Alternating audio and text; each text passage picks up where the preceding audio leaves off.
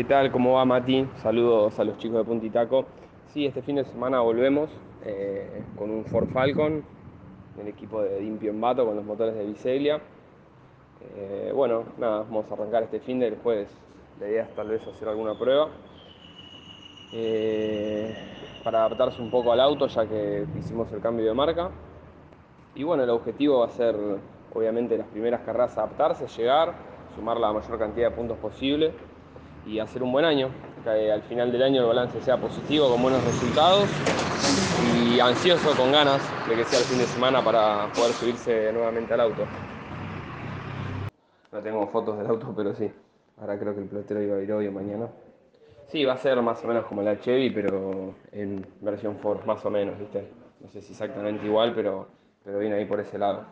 Y sí, vamos a ir motores de biseglia y el equipo de Impiombato. Así que nada, esperemos que, que vaya todo bien.